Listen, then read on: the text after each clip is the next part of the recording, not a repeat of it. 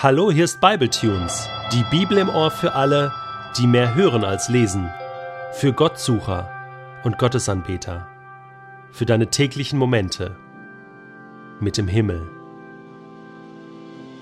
Der heutige Bibletune steht in Apostelgeschichte 21, die Verse 7 bis 16 und wird gelesen aus der neuen Genfer Übersetzung. Die nächste Etappe unserer Seereise führte von Tyrus nach Ptolemäis. Auch hier besuchten wir alle Geschwister, blieben aber nur einen Tag bei ihnen. Am folgenden Morgen brachen wir wieder auf und fuhren nach Caesarea. Dort besuchten wir den Evangelisten Philippus, der uns als seine Gäste in seinem Haus aufnahm. Philippus war einer von den sieben, die seinerzeit in der Jerusalemer Gemeinde zu Helfern der Apostel gewählt worden waren.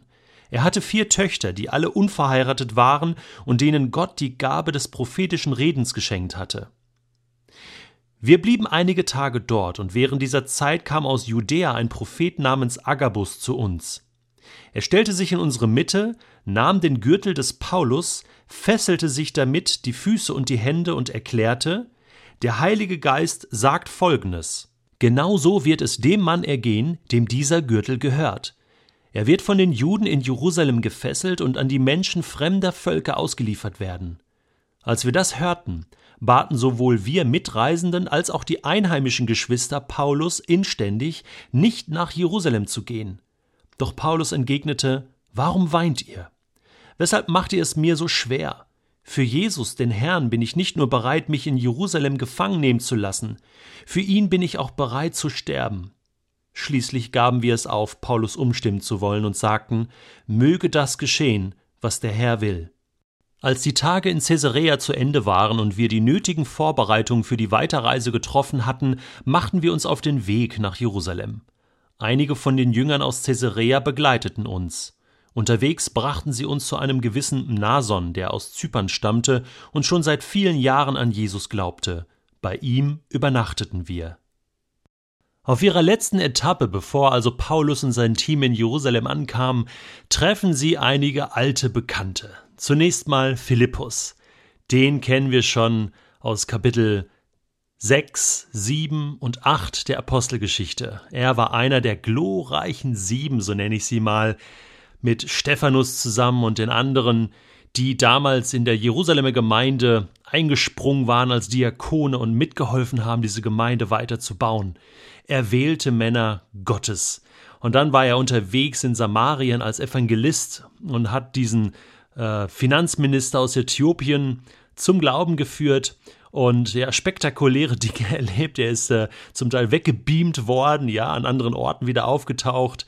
Äh, äh, unglaubliche Wunder hat dieser Mann erlebt und der lebte da jetzt, man denkt so ein bisschen zurückgezogen ähm, ähm, in seinem Haus, aber dennoch spektakulär, denn er hatte vier Töchter, alle unverheiratet. Man weiß jetzt nicht, waren die so hässlich oder so jung oder was gab es für einen Grund oder hatten sie vielleicht sogar sich bewusst dazu entschieden, unverheiratet zu bleiben, weil Gott sie gesegnet hat mit einer ganz, ganz krassen Begabung. Sie konnten prophetisch reden. Was heißt das? prophetisch reden zu können. Wir kennen Propheten aus dem Alten Testament, wir haben auch schon in der Apostelgeschichte prophetisches Reden erlebt, hier und dort, auch Agabus, der ja auch später hier auftaucht, war ja auch schon Kapitel 11 der Apostelgeschichte mal an einem entscheidenden Punkt dabei gewesen, wo er die Hungersnot äh, in Jerusalem vorausgesagt hatte. Also, äh, was ist dieses prophetische Reden? Was konnten diese Töchter von Philippus? Ich lese parallel zur Apostelgeschichte den Bibelkommentar von Heinz Werner Neudorfer, Edition C, und er schreibt, dass dieses Wort hier, prophetische Rede, äh, dasselbe ist, was Paulus verwendet in 1. Korinther Kapitel 12 bis 14, wo er ja ganz grundsätzlich über das prophetische Reden in der Gemeinde spricht. Propheteuein wie wir schon sahen, ist mit solchen Prophezeien oder Weissagen nicht nur das Offenlegen zukünftiger Ereignisse gemeint, wer als Prophet redet, der deckt wie die Propheten des Alten Testaments auch die Vergangenheit und die Gegenwart von Gottes Wort her auf und zeigt auf, was wirklich dahinter steckt. Er sieht von Gottes Geist geleitet den Dingen auf den Grund. Und das ist in unserer Zeit in der Regel die Aufgabe eines Pfarrers, eines Pastors, Predigers, egal wie man das jetzt nennt. Und wenn das richtig ist, dann hätten die Töchter des Philippus ja nichts anderes getan als, ja, predigen. Und deswegen muss man mal darüber nachdenken, was das bedeutet. Die vier Töchter des Philippus haben prophetisch geredet, sie haben über die Vergangenheit und Gegenwart und Zukunft gesprochen und das von Gottes Wort her beleuchtet. Das ist nichts anderes als predigen.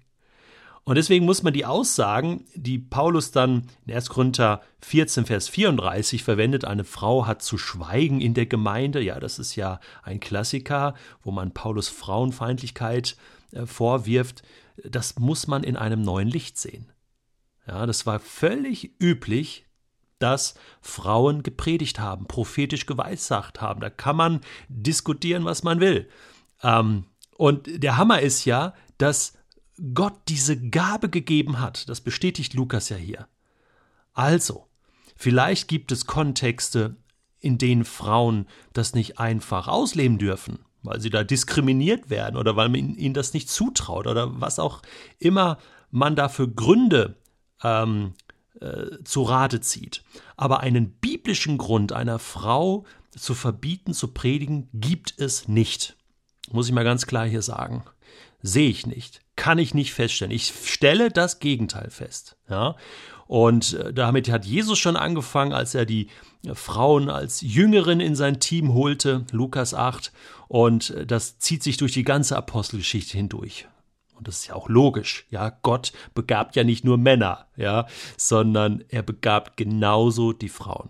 Und deswegen möchte ich hier mal kurz äh, einen Doppelpunkt setzen und sagen, hey, für alle weiblichen Zuhörerinnen, ich möchte dir Mut machen, dass du die Gaben, die Gott dir gegeben hat, die Fähigkeiten, die Gott dir gegeben hat, dass du die auslebst.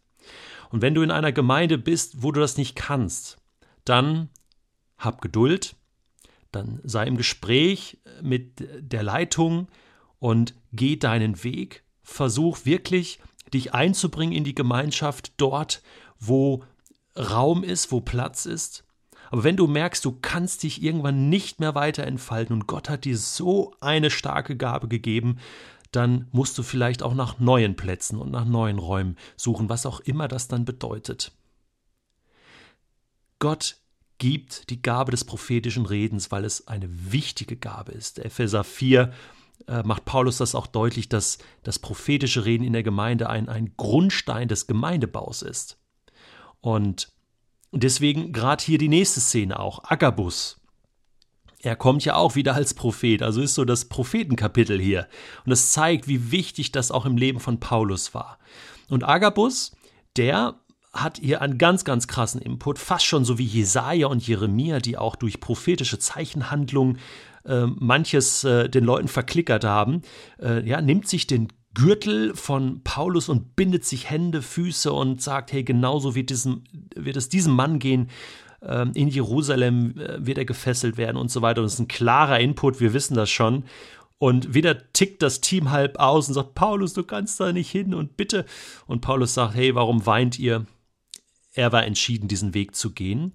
Äh, krass ist, dass Agabus diesen prophetischen Input bringt, aber nicht sagt, was Paulus zu tun hat. Das ist nämlich nicht Aufgabe eines Propheten.